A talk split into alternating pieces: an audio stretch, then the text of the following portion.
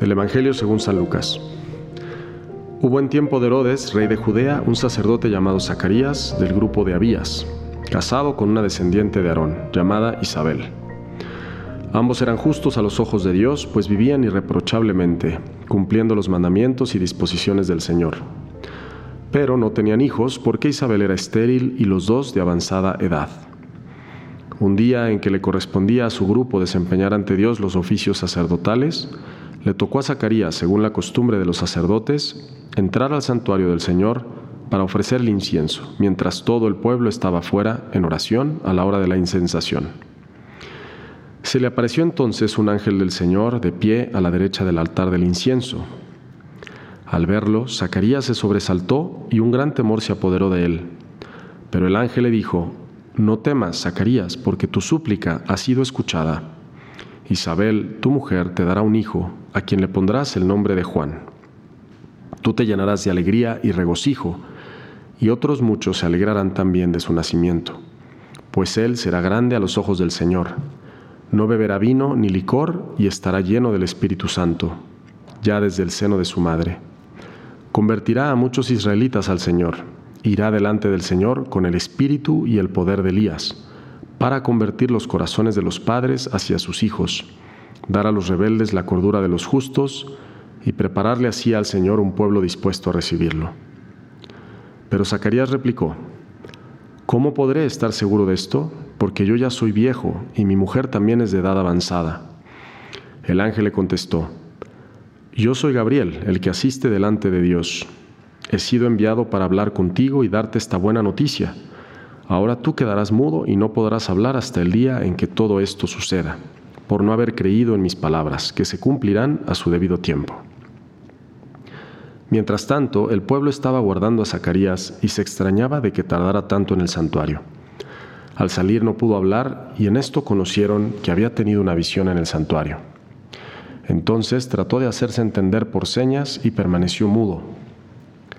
Al terminar los días de su ministerio volvió a su casa. Poco después concibió Isabel, su mujer, y durante cinco meses no se dejó ver, pues decía, esto es obra del Señor. Por fin se dignó quitar el oprobio que pesaba sobre mí.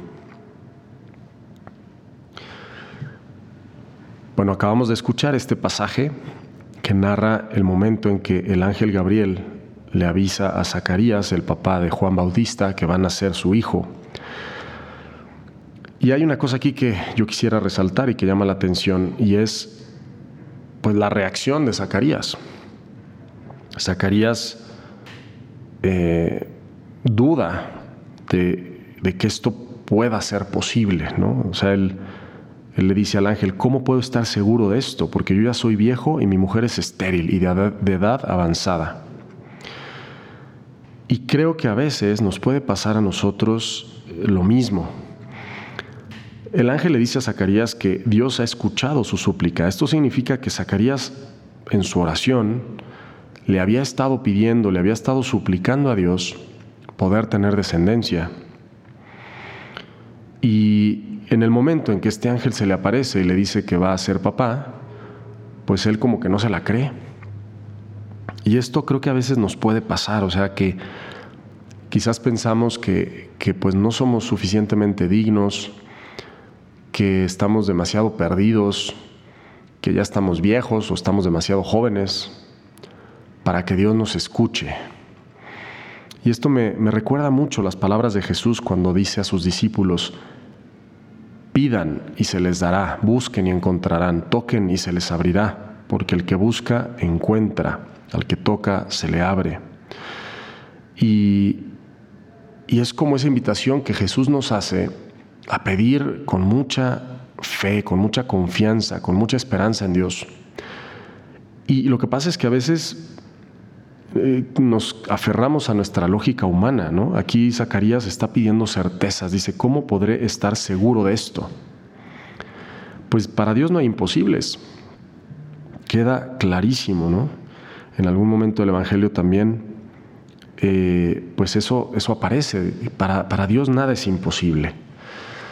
Y eso significa que todos aquí, los que estamos escuchando y los que no, siempre tenemos esperanza, siempre hay una esperanza para nosotros y de eso se trata precisamente la Navidad. De eso se trata el adviento que estamos viviendo en este momento, ya cada vez más cerca la Navidad. Es un tiempo de renovar la esperanza en Jesús, de esperarlo, esperarlo con, con deseo, con ganas, con ilusión, de decir, esta Navidad va a ser diferente, esta Navidad yo quiero recibir todo aquello que le he pedido a Dios. Y obviamente a veces uno le pide a Dios cosas que pues no son tan importantes, ¿verdad? O que puede ser que Dios considera que no son tan esenciales en nuestra vida. O incluso a veces pedimos cosas sin darnos cuenta que, que son cosas que no nos hacen bien. Yo estoy convencido que hay, veces que Dios no nos concede ciertas cosas porque nos conoce y sabe que tal vez lo que nosotros pedimos, más que hacernos un bien, nos puede, nos puede terminar alejando de Él. Pero que no nos pase como, como a Zacarías, ¿no? que, que pedía, pedía, pero pues al final pues le faltaba esa verdadera esperanza.